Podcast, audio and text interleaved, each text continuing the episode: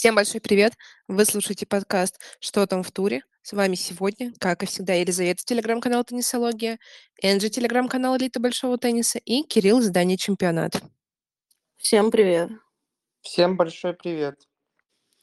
Ну что, не давно мы не слышались, получился у нас перерыв чуть больше, чем обычно, но на то есть повод. все таки сконцентрированы мы были на двух последних турнирах.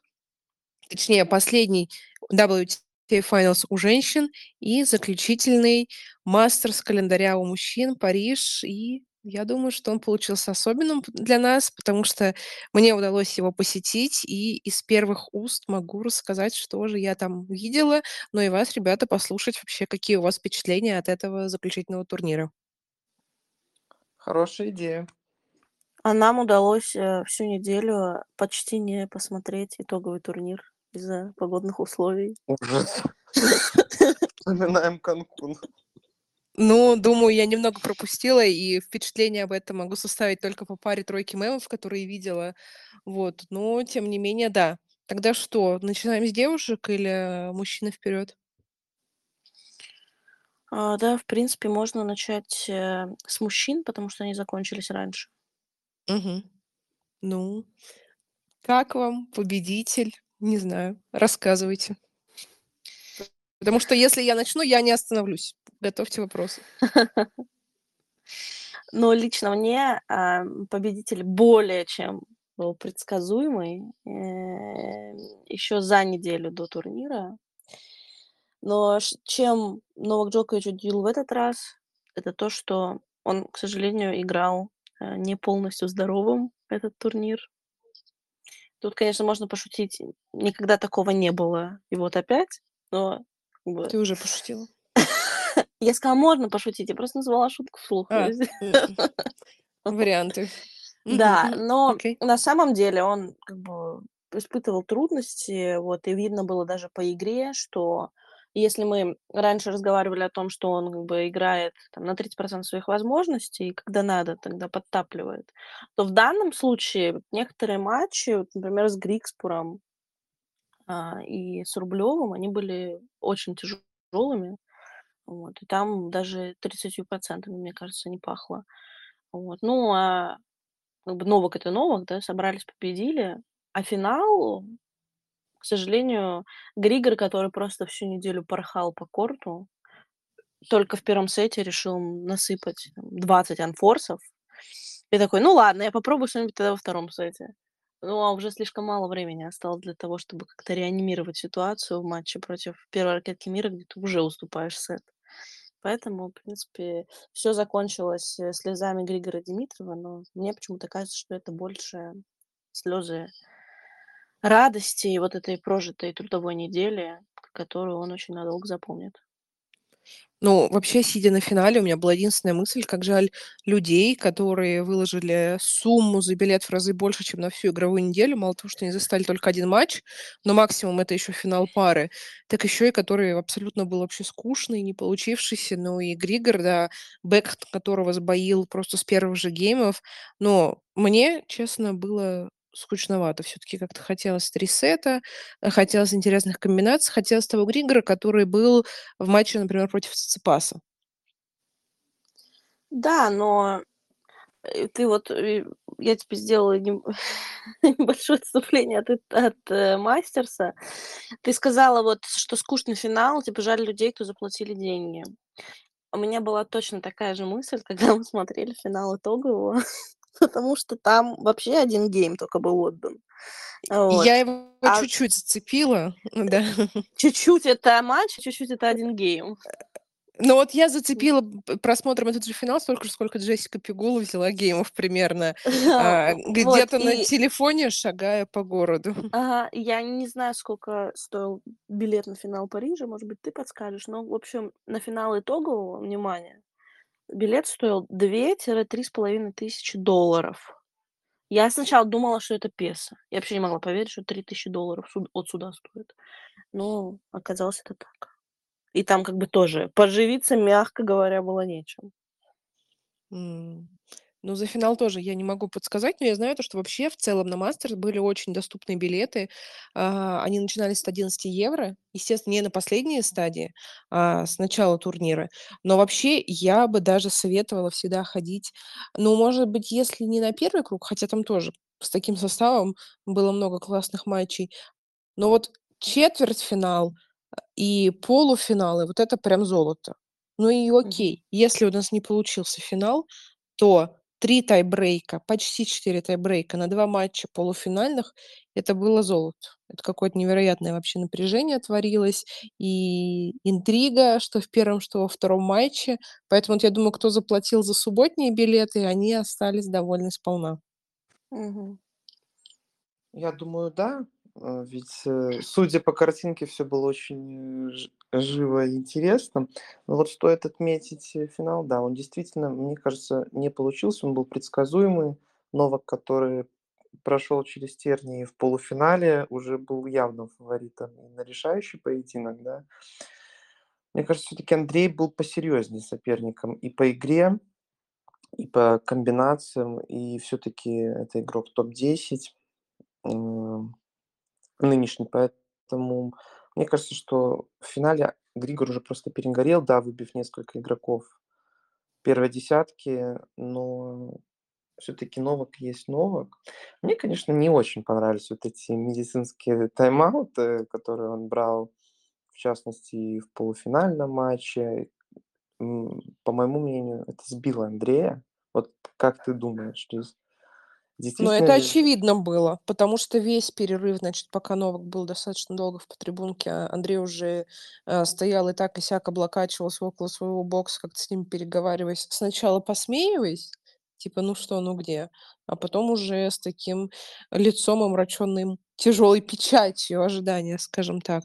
Когда еще начался массаж, он, конечно, уже Совсем. Но он не вышел из себя, я думаю, только потому, что это был Новак, и это было бы, ну, как-то все таки есть все равно такая дань уважения, там, определенным игрокам, поэтому он не стал уж совсем сильно беситься, но было очевидно, понятно, что он не в восторге от всего этого. А, ну и ну и, собственно, трибуны тоже не оставили это без внимания. Массаж проходил под, а, знаменитое французское "Бу". Но вы будущим финалистом, ой, с будущим победителем, я смотрю, тоже успели пересечься. Расскажите, как это было? С будущим а, с будущим да, победителем. да.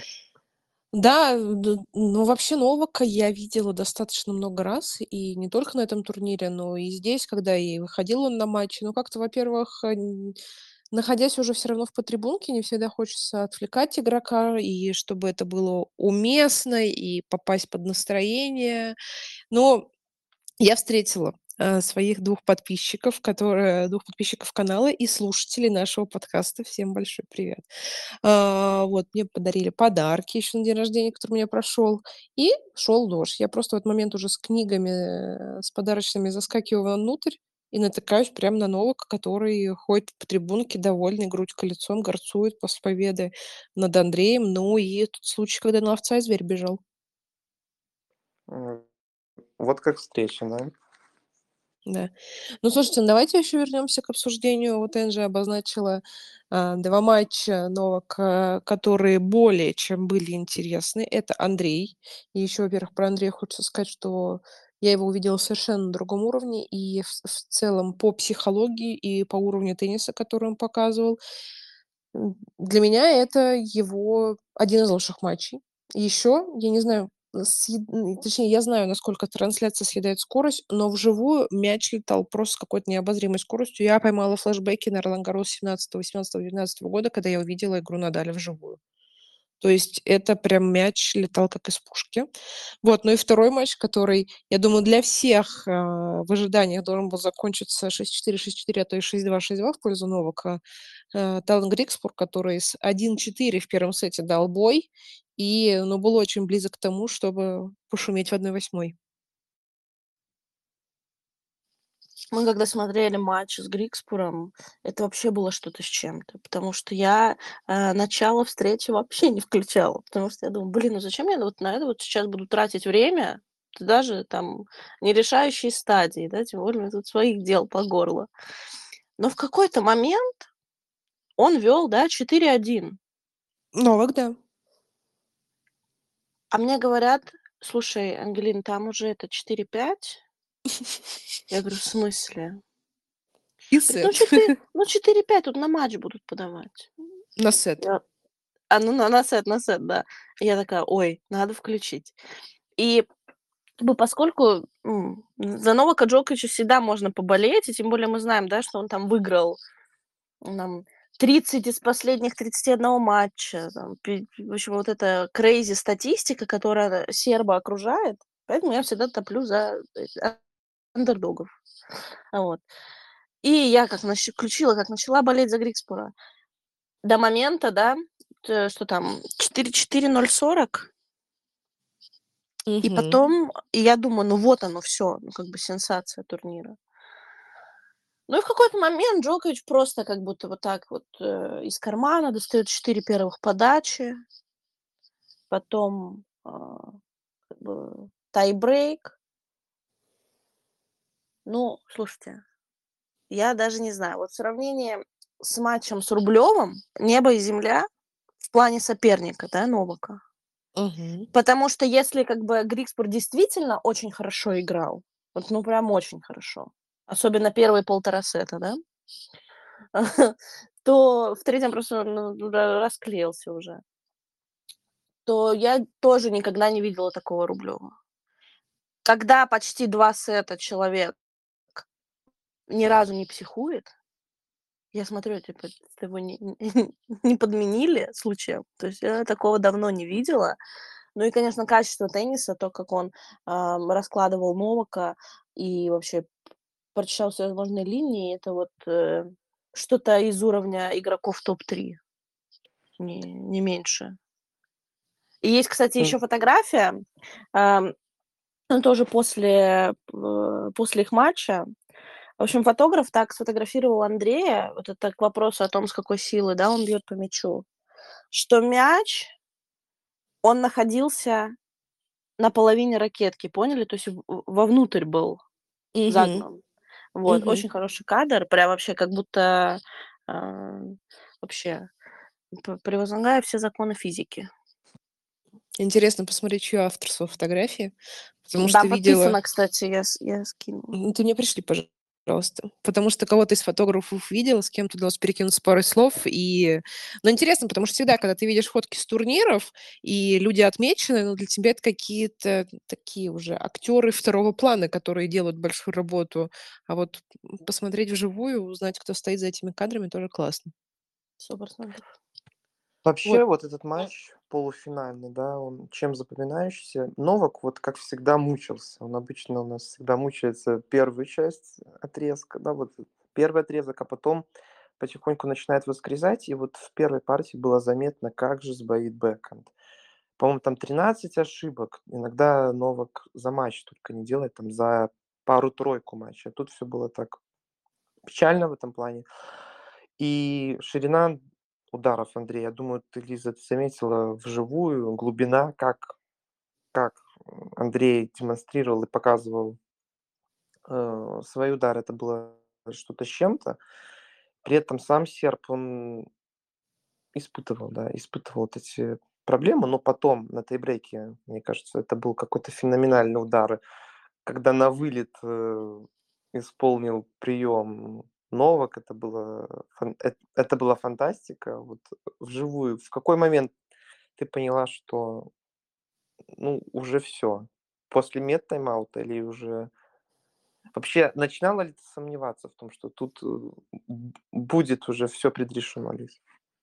Несм- Я, я тебе скажу так, даже несмотря на первую выигранную партию Андреем, уверенную, у меня не было сомнений, что это все закончится в трех сетах в пользу Новака. И вообще, как мы обсуждали потом это определенным э, кулуарным кругом, что вот больших чемпионов, и сюда, кстати, а, Даня Медведев тоже относится, их, им только на руку играть длинные матчи. Потому что они могут уступать даже 0-2 по сетам, и когда уже противник а, измотан, они начинают за это хвататься, и развивать это в 3-2 в свою пользу или в 2-1, смотря до скольки сетов они играют, да. А, то есть поэтому у меня не было сомнений. Ну, просто просто чуть больше интриги, честно скажу. У меня, возможно, была какая-то, ну, прям такая надежда на сенсацию, ну, потому что если бы Андрей обыграл Новака, это было бы, ну, еще, да, естественно, вау, но чуть-чуть более логично. Но вот когда Грикспур играл, я думала, что, а, ну, вот тут-то уж, да, наверно, должно случиться. И мне кажется, вот, э, Энджи сказала, что он перегорел. О, нет, расклеился, да, по-моему, ты сказала. Мгм. Я думаю, он столкнулся с такой ситуацией. И, кстати, например, я такое заметила на матче Монфиса.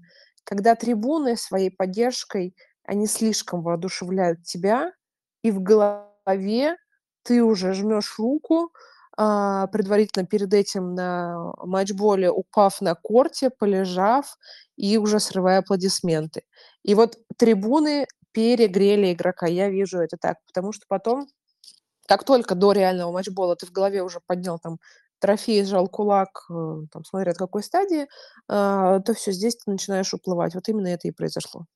А ты говоришь про публику в целом или только про парижскую, там, французскую публику? Потому что то, как ведет себя она, это вообще, мне кажется, не поддается никакому анализу там или еще чего-то на ровном месте. А, ну смотри, вжив... я про то, что происходит вживую, Ну вживую, да. не считая парижской публики, я смотрела а, только Кубок Кремля и Санкт-Петербург Оупен, где публика, в принципе, как бы сидит в Там, телефонах. э, там И нельзя кричать, там нельзя, там да, надо да. И, вообще втор... не... и второе это казахская публика, которая, ну, не знаю, с оркестрами, ну, совершенно другая. Поэтому я, в принципе, сужу только по французской публике. И скажу честно, я знаю, что, как бы, возможно, там, да, когда ты смотришь по телевизору, в трансляциях, э, ты считаешь, что французы где-то перегибают палку и так далее, особенно болея за своих.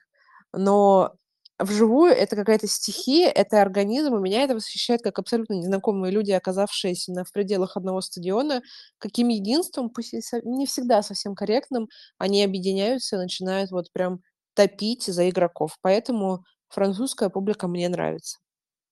А ты на какой стороне была? На стороне, которая э, поддерживала или которая укала? В а в каком из матчей? Ну, не знаю, в в разных. Или ты меняла амплуа, да, по ходу недели? Ой-ой-ой, слушай. На каких-то матчах я была страной, которая просто сидит, э, с глазами в разные стороны и не понимает уже, что вообще происходит, и и и под каким давлением находятся игроки, когда на них это все вообще сваливается лавиной. Да не знаю, я я волну пускала. Я все таки наверное, за исключением пары-тройки матчей была как сторонний наблюдатель. Но я вот, я очень очень болела за Романа Сафиуллина в матче против Карлоса. Да, это это была, пожалуй, наверно, самая, да, громкая се сенсация турнира. Ну, как тебе вообще? Как ты расцениваешь то, что Роман о, как бы даже не то, что выдал матч своей жизни, он просто очень хорошо играл, да, когда на другой, половине корта Карлос, очень очень плохо играл. Вот, э, то есть я бы я бы не назвала это матчем жизни, там, что, как много это крестили. Да, очень классная победа над второй ракеткой мира, но следующий матч, то, как провел Роман ну, это, ну, просто матч.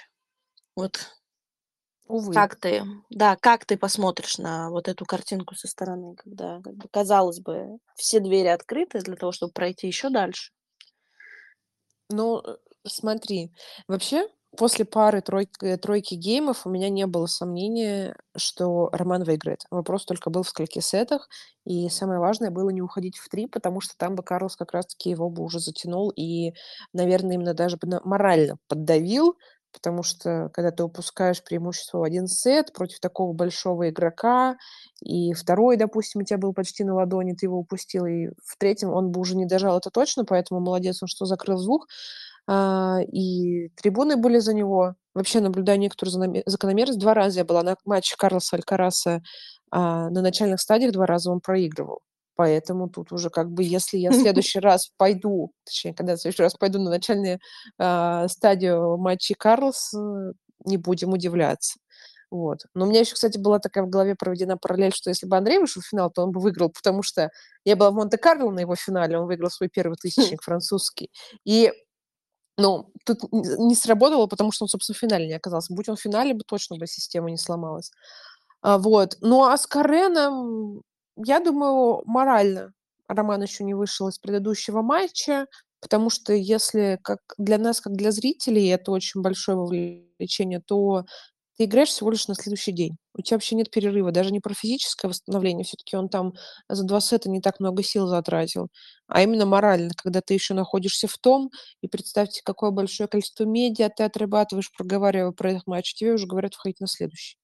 Ну, собраться, перестроиться очень сложно. И от этого у тебя начинается одна, вторая глупая ошибка, После этого ты начинаешь себя еще больше винить, корить, возвращаясь во вчерашний успех. Как же так? Ведь я вчера то-то, а сейчас вообще ничего. Ну и все как снежный ком валится, и имеем, что имеем.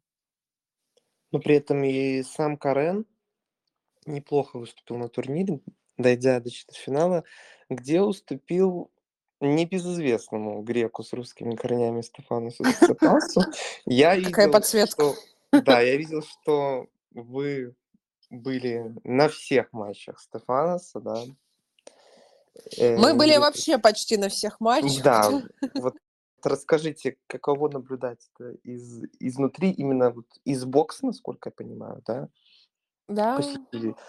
Все-таки вот есть различия э, в плане э, самой атмосферы, какие-то более камерная обстановка, более камерная ситуация – как вот разгорается сам процесс? Вот, э, что вы можете рассказать?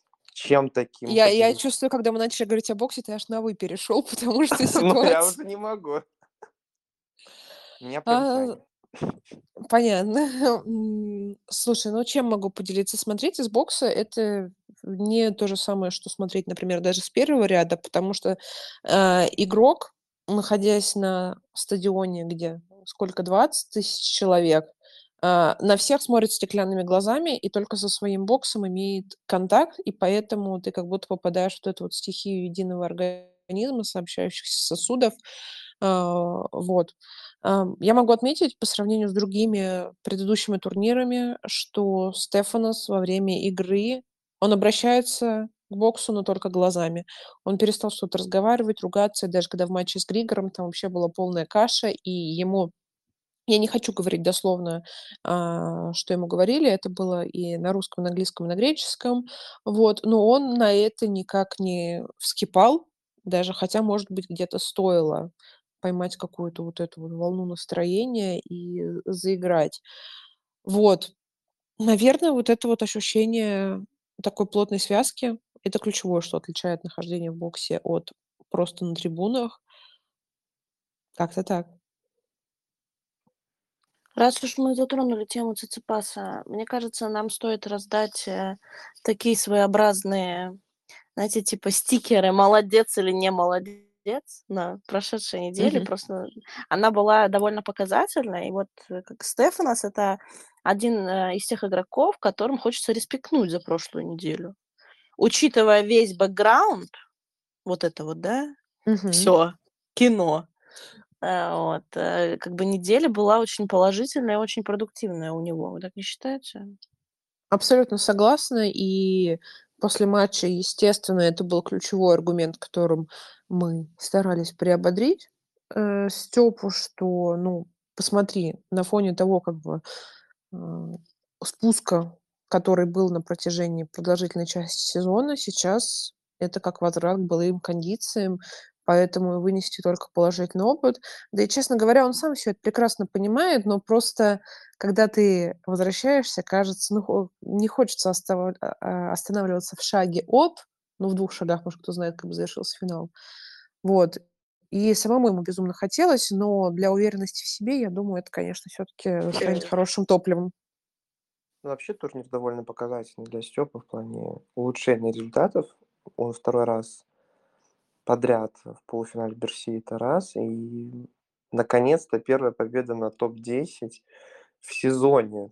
Ну, это статистика, это вообще что-то с чем-то, если честно. Я, Фантастика, да. конечно, Степу уважаю, но вот это вот а, первая победа на топ-10 в конце года перед итоговым турниром, это как бы что-то из разряда мистики, нет? Хотя многие не ставили на него на этом турнире сразу уже в твиттер-аккаунтах и во всех остальных соцсетях поспешили окрестить это как черный путь, уже наложили ему черную метку, учитывая, кто был в стартовых раундах, да, и Саша Зверев для матча третьего круга, это не, не айс соперник, однако Степа справился, и была подача. Мне вот очень запомнился тот момент, что Степа стал чаще выходить к сетке, вот сокращать длину количества ударов и прям такой как некий травяной э, стайл это, это вот изменение в игре. Вот интересно, что вообще об этом думаете. И Бекхэм, который, кстати,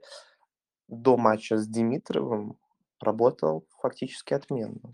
Что вы думаете по этому поводу? Заметили какие-то изменения именно в игре Степа, именно в, в компонентах? Ну, я заметила то, что он просто стал увереннее. Мне почему-то кажется, что все предыдущие матчи, где у него были неудачи, да, за исключением вот когда он получал травму, а, он был, ну, зажатым, ну, прям видно, что его как будто, знаете, в тиски взяли, и он э, такой еле передвигается, все неуверенно, бэкхенд неуверенно, как он срывается по 60 раз за матч. То есть э, на этом турнире, да и турниром ранее, несмотря на то, что да, проиграл вот показал вот эту стабильность, вот эту агрессию, которой не хватало. Ну и, конечно же, он выглядел более раскрепощенным. Мне кажется, это очень помогло, потому что игра, да, она всегда там была у него. Но как бы что-то это... Что-то ему мешало. Вот из категории, знаете, кому, да, кого похвалить за прошедшую неделю, я бы еще к Стефанусу добавила Хольгера Руны. Угу уже под новым руководством Бориса Бекера, но действующий чемпион, учитывая, какие да, у него проблемы последнее время, еще груз ответственности да, за то, что надо защитить титул, там потеряют еще очков. Ну, это все, конечно, влияло. И мне кажется, что он, он действительно показал, что он довольно-таки неплох и как бы заслуживает всего того, на что он наиграл да, в свои еще юные годы. И то, что он умеет справляться с проблемами, и что э, как бы, я вижу несомненное влияние Беккера на это все. Тут даже фотографии скидывал перед матчем с Джоковичем, э, что э, Беккер научил Джоковича играть в шахматы, mm-hmm. что это там как-то помогает, что-то стимулирует. И совсем недавно, вот, допустим, за, за день, за два до матча, э, Хольгер выложил фотографию, где он с Беккером играет в теннис. Причем эти фотографии сделаны там с разницей в 10 лет, да, и, ну, они практически идентичны. Вообще, кстати, про взаимодействие Бориса и Хольгера э, тоже видела их много за пределами корта, и хочется сказать, что этим двоим прямо классно, не мешайте им, поэтому я думаю, главное Хольгеру восстановиться от всех своих травм, про которые достаточно категорично э, ярко отзывалась его мама, что он прям страдает и мучается, и как только он будет в полном порядке в физическом плане, я думаю, Борис точно слепит из него, потому что вот это вот тренерская, игроковая химия между ними есть, это явно. А вот самое большое разочарование по результатам, это все-таки, наверное, Даниил Медведев, нет? Несмотря на то, что он проиграл Григору, который, правда, очень хорошо играл, да, как мы уже не раз говорили, всю неделю, да, вылетал по корту.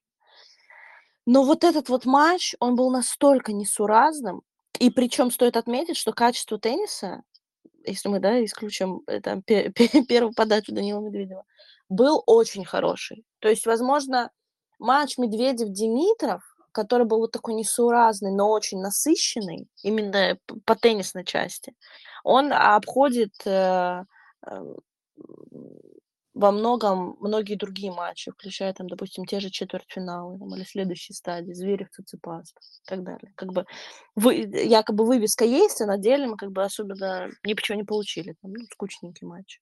То тут все наоборот. Но при том, как он это проиграл, э, там, борясь с публикой, с отсутствием подачи, первой с этим, с, вообще, с неубиваемым Григором, это все заставило довольно-таки, ну, то есть вот, разочарование.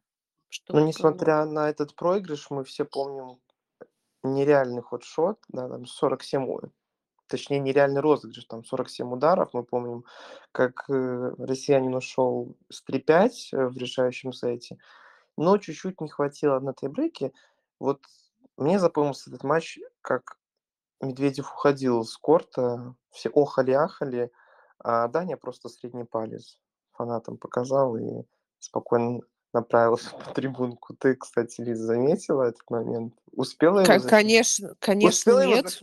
Нет, вообще нет. И, честно, а, Букол и Улюлюк улюлюкали только, улюлюкала только та часть стадиона, которая непосредственно находилась вот у входа-выхода игроков, потому что, ну, 20 тысяч человек, э, находясь в разных точках стадиона, они не могут заметить, какой там палец, и вообще почесался, чихнул и кашлянул Даниил Медведев. И это все уже было только на трансляциях. Я потом посмотрела и удивилась даже, что он показал. Поэтому ну, такого фурора это, наверное, возымело только после вот уже распространения там по Теннис ТВ везде. Вживую и видели это единицы.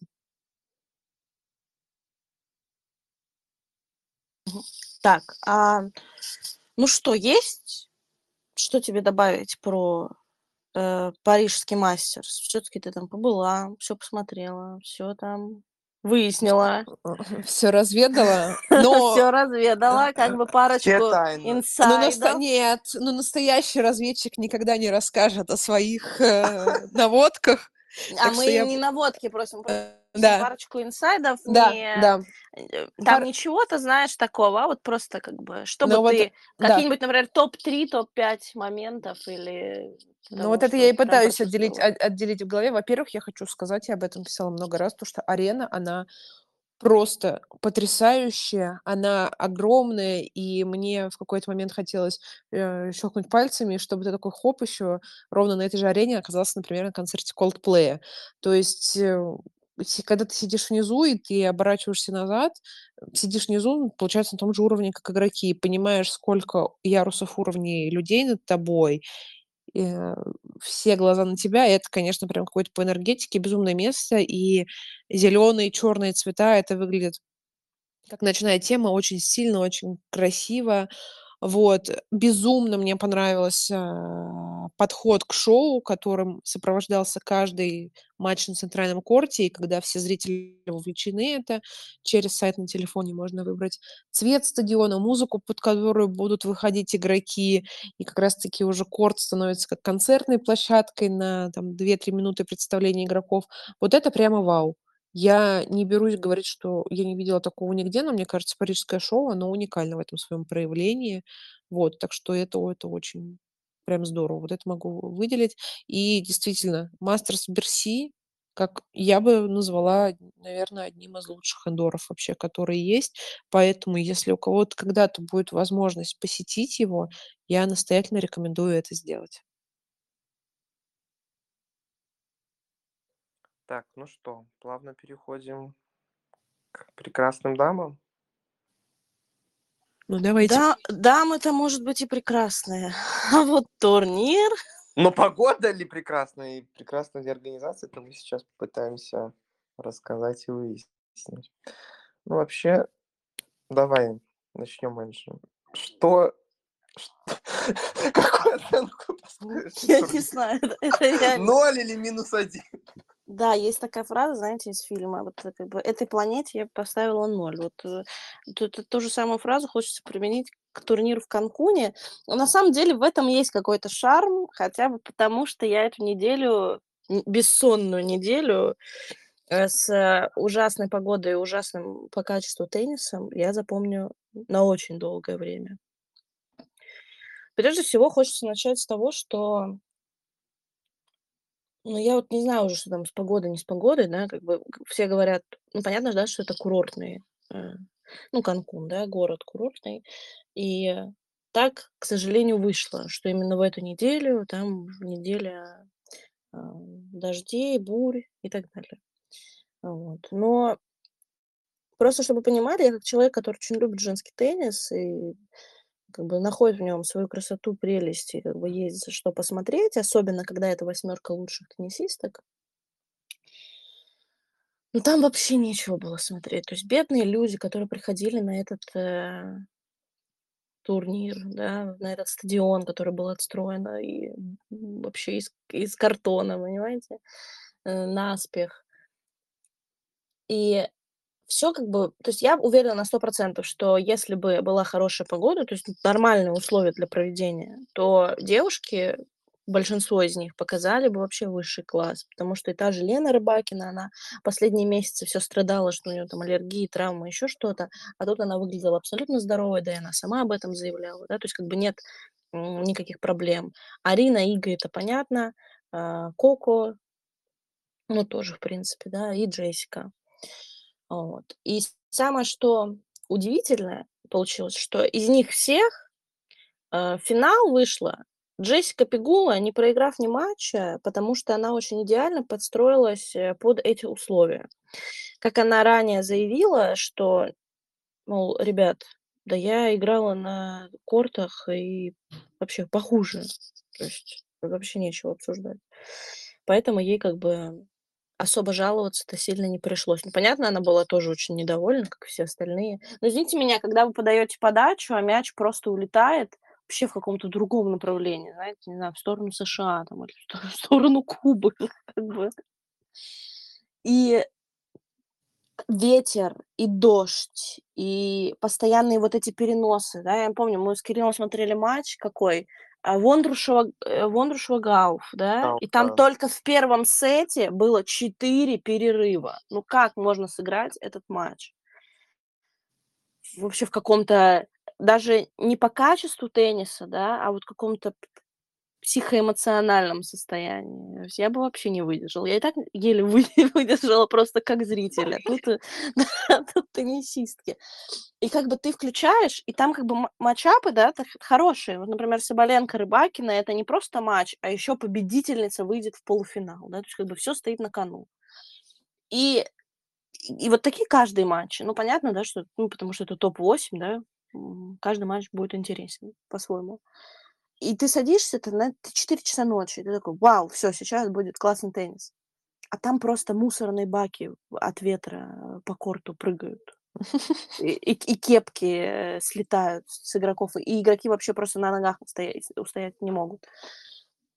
А можно вот, пошутить, поэтому... что главная кепка осталась на троне? Один раз, короче, с главной кепки она слет... слетела, из-за сильных порывов ветра. Но она смогла ее удержать, и в итоге удержалась полностью. Ну, как бы заняла трон обратно, кепочка.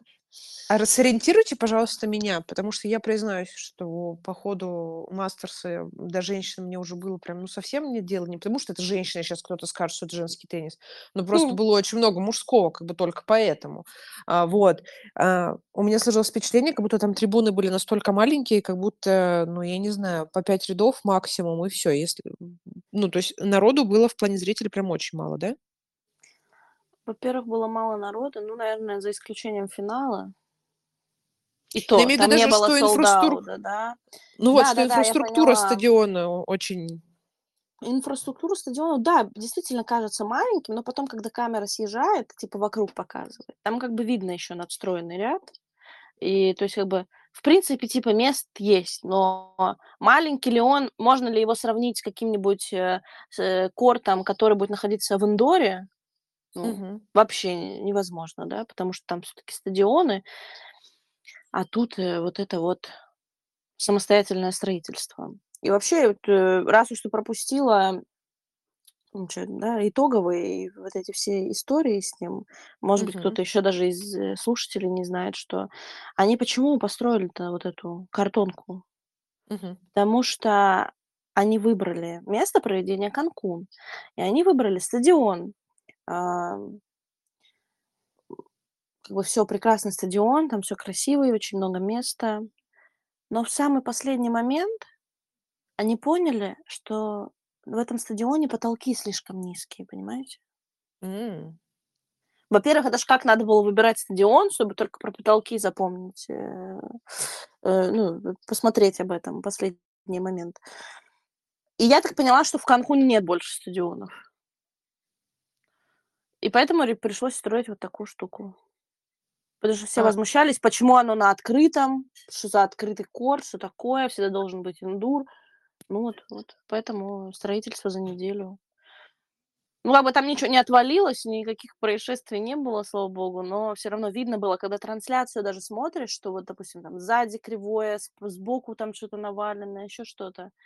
Ну и вообще общее впечатление, что это реально, да, быстрое строительство. Но это все из-за этого. Но я надеюсь, что хотя бы на этом ВТА сохранила деньги, потому что там, по-моему, выделялось 6 миллионов долларов. Вау. Вообще, а напомните мне, почему в Чехии отказались проводить?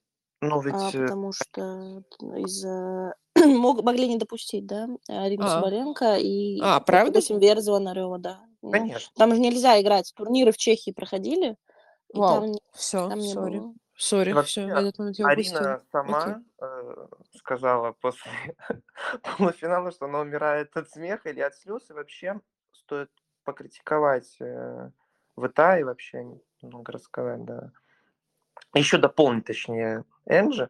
Вообще сама ситуация, вот почему решили в Канкуне, зная, что сезон ураганов э, недостроена вовремя арена, там, проблему с устройством корта непонятно. И вообще Стив Саймон, который является главой ВТА, отказался отвечать на вопросы, которые ему задавали журналисты.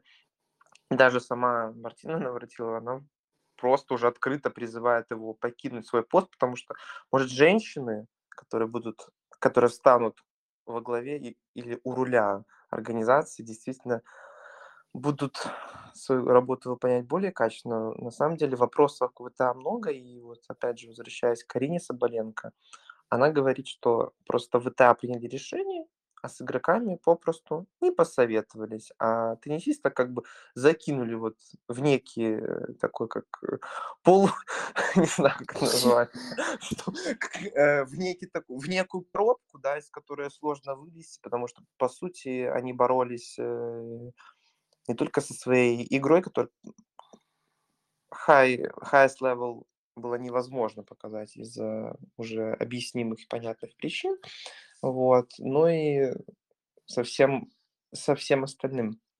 Вот, поэтому... Ну, слушай, Арина тоже, ну, тут как бы я понимаю, что она имеет в виду, да, что она хочет, чтобы советовались с игроками, но как она себе это представляет? Типа, к ней утром там приходит какой-нибудь, да, человек и говорит, Алина, добрый день. Вот вам список, пожалуйста, отметьте галочками, где вы хотите играть итоговый турнир. Ну, это как на завтрак, Ну, что-то типа, да.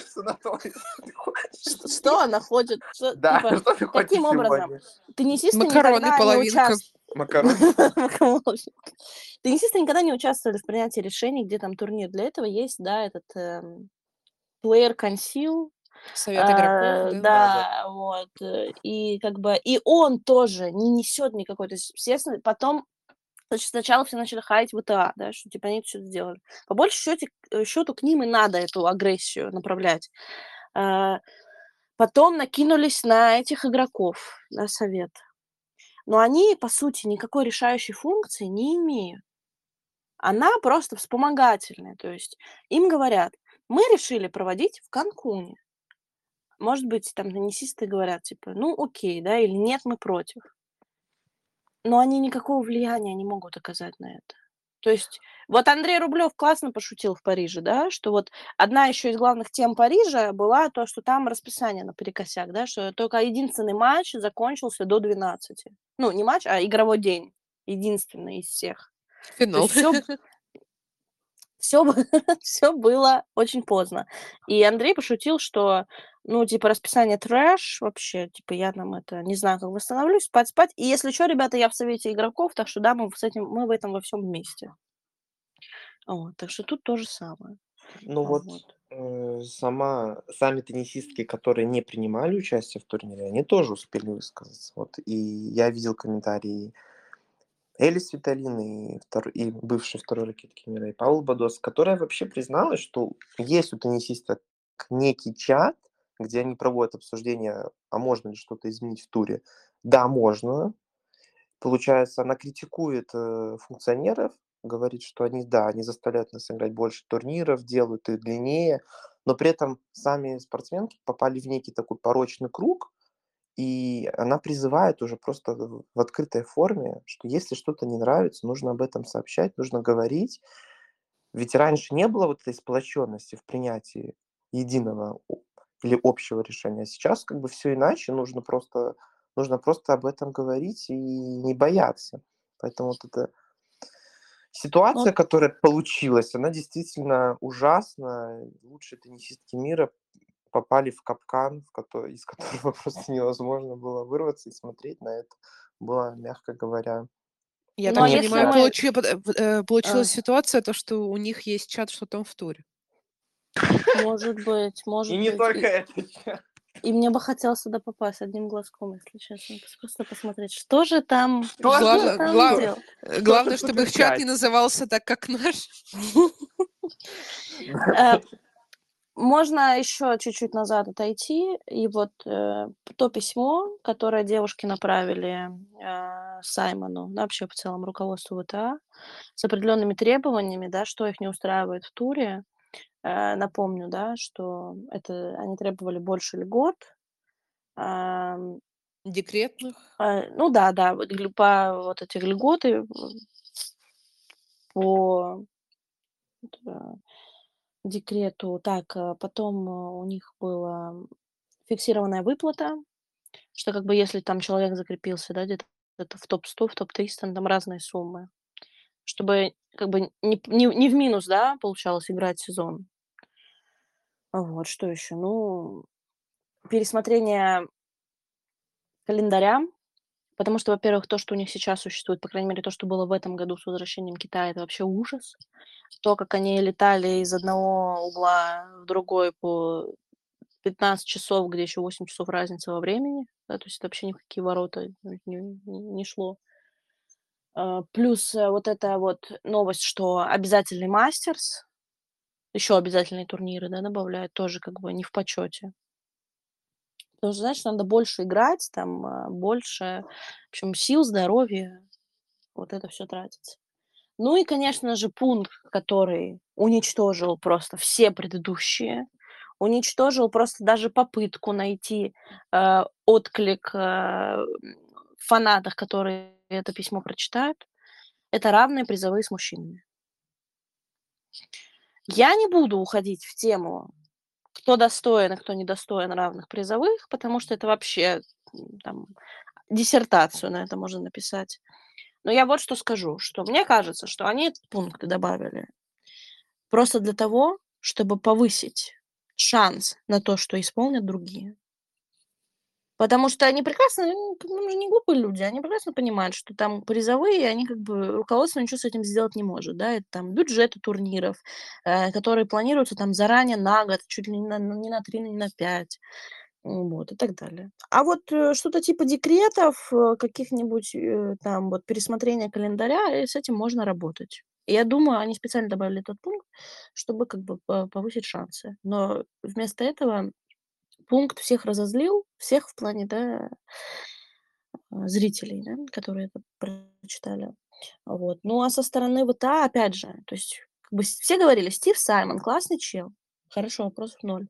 Но почему все так происходит, да, особенно последний год? Ну, как говорят, что ВТА в руинах, а, вот. И даже у них было две встречи, одна в Пекине, одна в Канкуне. И после этого, ну, как пишут, что теннисистки вообще остались недовольны. То есть они получили ноль ответов на все поставленные вопросы. Лишь только потом Стив Саймон выпустил, ну, дал комментарий, что типа «Мы вас услышали». Вот я хочу Ну, обратить внимание, потому что а, сейчас даже вопрос не про то, что требуют девушки, а, ну и опять же, как ты сказал про призовые, да, это спорно про все остальное, а давайте-ка их послушаем. Но момент в чем, что WTA по факту является работодателем. И когда каждый из нас ходит на работу, если тебя что-то не устраивает со стороны твоего работодателя, ты это обсуждаешь, если не приходите к компромиссу, то ты просто уходишь и ищешь работу в аналогичной компании, либо там вообще меняешь свою сферу и как-то так далее. WTA же абсолютно монопо- монополист, поэтому если тебе что-то не нравится, ну, ты только можешь что, стиснуть зубы и дальше э, жить в декрете на свои призовые. И понятное дело, что, например, себе это может позволить Элина Светолина, да, там, Анжелик Кербер, Наоми Осака подавно, но давайте не забывать и не судить всех только по верхушке, у которых призовых уже некоторое количество миллионов, десятков миллионов даже. И все-таки WTA надо присматривать свою трудовую политику. Ну, просто это, это этого же реально не происходит вот в мужском туре. Ну, вот как бы, ну, я понимаю, там есть недовольство, там, расписанием, еще чем-то, еще чем-то, какие-то мини, да. Как говорится, да, на работе не без проблем. Вот, но, но не так же, ну, это же вообще ужас. Кирилл, что, что ты думаешь? Я ВТА думаю, в руинах?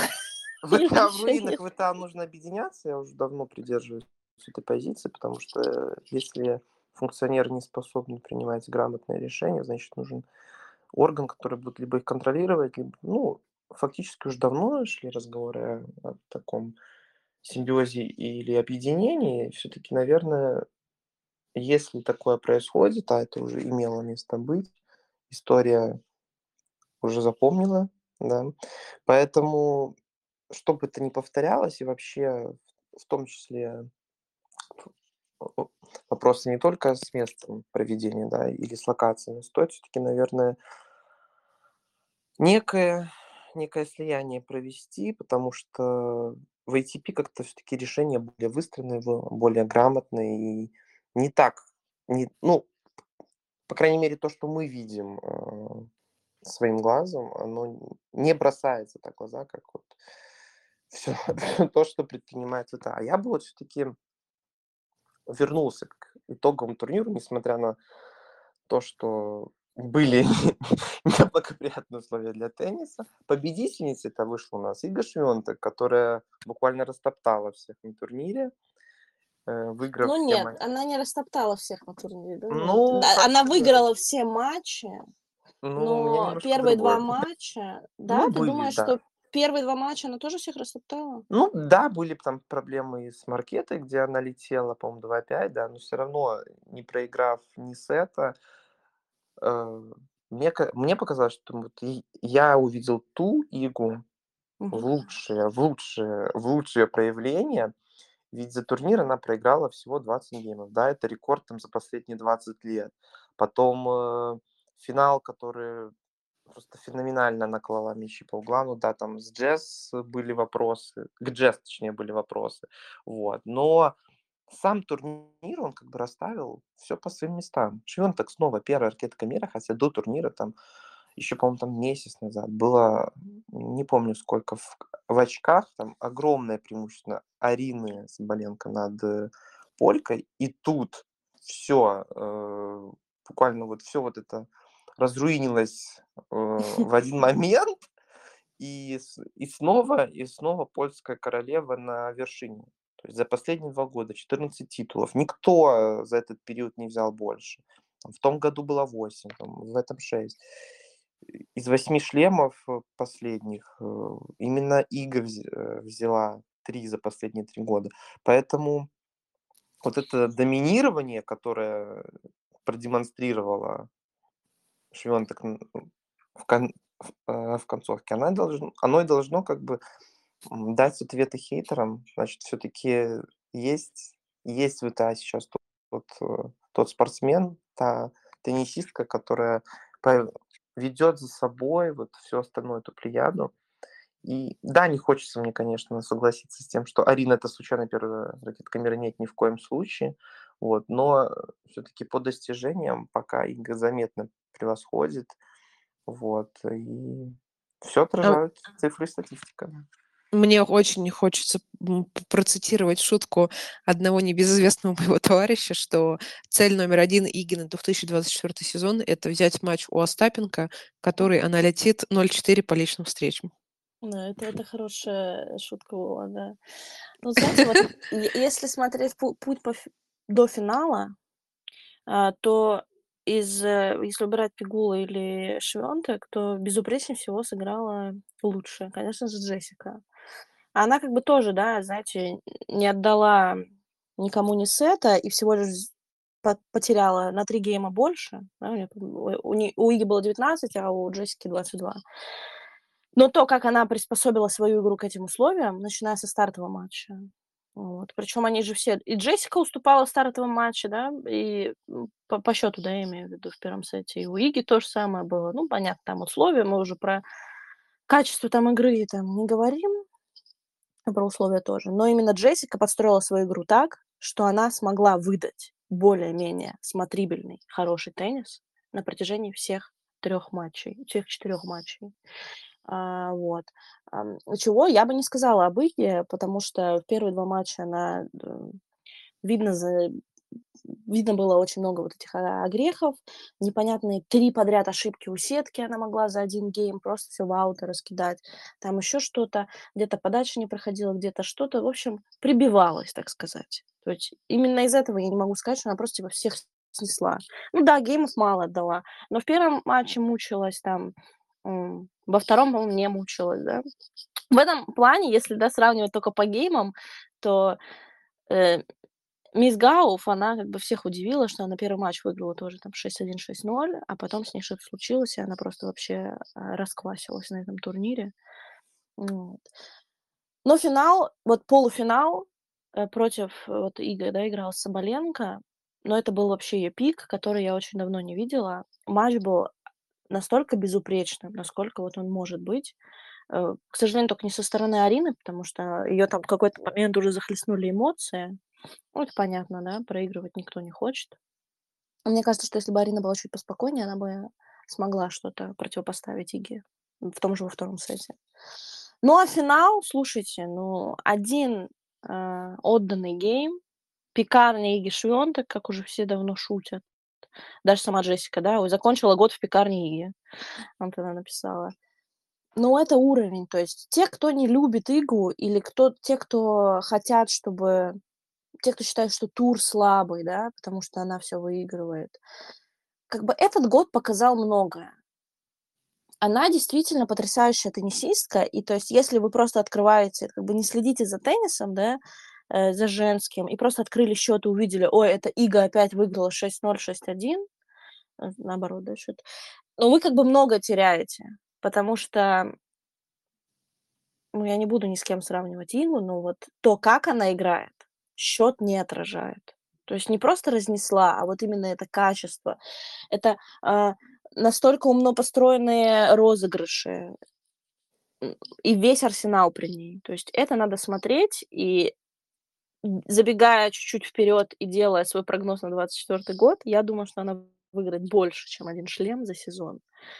Не буду говорить, какой, но мне кажется, что это так будет. Да и от тысячников тоже побольше заберет. Ведь все нам говорили, вот, теперь появилась Соболенко Рыбакина. Они за зададут ей устроят ей конкуренцию. Ну да, в какой-то там период. Но если мы сравним их сезоны, даже возьмем только Арину и Игу, ну, чем Арина может похвастаться, да? Что она на всех э, ТБШ дошла до полуфиналов, да? У Иги такого нету. Плюс и еще, и, еще, и, и плюс два финала, да, и итоговый. Ну а что? Титулов больше выиграла Ига. Денег больше заработала Ига. Год закончила Ига на первой строчке. И так вот и все, все, все. Получается, да, если какой-то период у нее просел, сначала из-за травмы, потом просто, да, что-то у нее с игрой, да, проблемы были на, на том же US Open, то как бы как год начался, он по факту так и закончился. На пьедестале Ига Швентек, и все, что а, нам остается, это только это две вещи, да? Это наслаждаться и как бы принять, что она действительно та самая. Ну, или оставить комментарий про то, что если бы Барти вернулась, то она бы была первой ракеткой мира, и вообще вашей швенток бы не было. Э, это вот э, два популярных направления, когда э, диалог заходит об Иге и о ее достижениях. Но в любом случае, финал, да, как квинтэссенция всего того, что было за эту неделю. Единственное, что стоит отдать должное организаторам, которые не в ИТА, а которые в Мексике все это делали, потому что сами теннисистки отмечают, что ну, это было как бы потрясающе, очень тепло. В общем, спасибо вам большое, но не спасибо в ИТА. А вот, э, вот такой получился итоговый турнир со всеми его прелестями и недостатками. Кирилл и Энджи, дум... спасибо вам большое. Я вообще как слушатель просидела вторую часть подкаста. Ты была сама слушателем этого. Так я и говорю, да. Как бы, ну, часть. Ну, Нет, я не, я, не, я не скрываю, что я зацепила совсем чуть-чуть и совсем чуть Ну, у тебя здесь... была уважительная причина, поэтому мы тебя прощаем. Ну, а вот. я и не извиняюсь даже. Да, да. Ну вот Но Энди сказала, что и денег больше заработала, и... Ну да, да, да, это все действительно так, но я думаю, что и баранок Ига еще намного О. больше повесит в следующем году. Вот эта пекарня, она не закроется, да, тут только 5 на итоговом э, Ига всем, всем расподарила, а тут э, я думаю, что еще все впереди. Ну что, у нас есть приятные новости. Эндж, давай, вещай. Э, что мы хотим сказать нашим дорогим подписчикам? Э, да, э, э, слушайте, нам тут недавно прислали донат. Наша, наша первая поддержка от слушателя нашего подкаста, что было безумно неожиданно, безумно приятно, да, и мы бы хотели вот на этом, ну, в этом выпуске вообще сердечно поблагодарить и вообще сказать спасибо Потому что это реально, ну, для всех нас было неожиданно, да, ребят? Я вам, наверное, когда сказала, вы такие, типа, что? Как бы... Не поверили. Да, такое возможно. А я еще в евро сразу перевела. А. Нет, действительно, большое спасибо, нам очень приятно, и, конечно же, э, все эти э, донаты, да, поступившие, мы отправим 100% на развитие этого подкаста в той или иной степени, и я правда очень надеюсь, что все, кто слушает э, наши выпуски, им действительно нравится, и как бы, где-то они смеются, где-то они согласятся, где-то не согласятся. Но мы еще раз напоминаем, что этот подкаст, вообще в целом идею, э, мы ее придумали, чтобы это выглядело как обсуждение в кругу друзей. Да, то есть тут нет э, великих экспертов, которые бы просмотрели теннис 40 лет, но у нас все-таки есть да, какой-то опыт и бэкграунд. А вот. Э, в общем, мы, э, ваша компания теннисная, э, для обсуждения матчей всех разных событий в мужском и в женских турах. Ну, а вы, конечно же, наши, как наши слушатели. Еще раз вам большое спасибо за это. Всех с Новым годом! Ой, еще, еще... Загадывай желание. Курант, еще, куранта еще рано, еще рано. Ну все. Так, давайте раз, два, три. Желание загадали. Ну и на сегодня выпуск завершили. Я надеюсь, как и Энджи сказала, как и Игорь сказал, что вам было интересно, здорово и классно. Услышимся на следующей неделе. Будем обсуждать, наверное, не столько Софию, хотя посмотрим, чем на нас удивит. Или Мец. Да, сколько мы плавно будем переходить уже к тем самым разговорам в межсезонье. Ну и не, подожди, ты... Подожди, я мы еще не будем подходить. Нет, ну на этой же неделе еще Турина не будет. Ну да, но... но мы будем... в общем, будет, может быть, превью, да, Турина? Выставим Да, хорошо. Да, обсудим я... Э, финальную фотосессию участников, да, и вот это вот все. Так что знаменитую, легендарную. Так что, ну, с этого и начнем. Не расходитесь, подписывайтесь, лайки, галки, подписки, донаты, что еще. Мы всему будем рады. Мы всему будем рады. Чему-то чуть больше. Все. Хорошо. Ну что, всем спасибо. Подкаст «Что там в туре?» Елизавета «Теннисология», Энджи «Элита большого тенниса» и Кирилл «Чемпионат». Всем пока-пока. Пока-пока.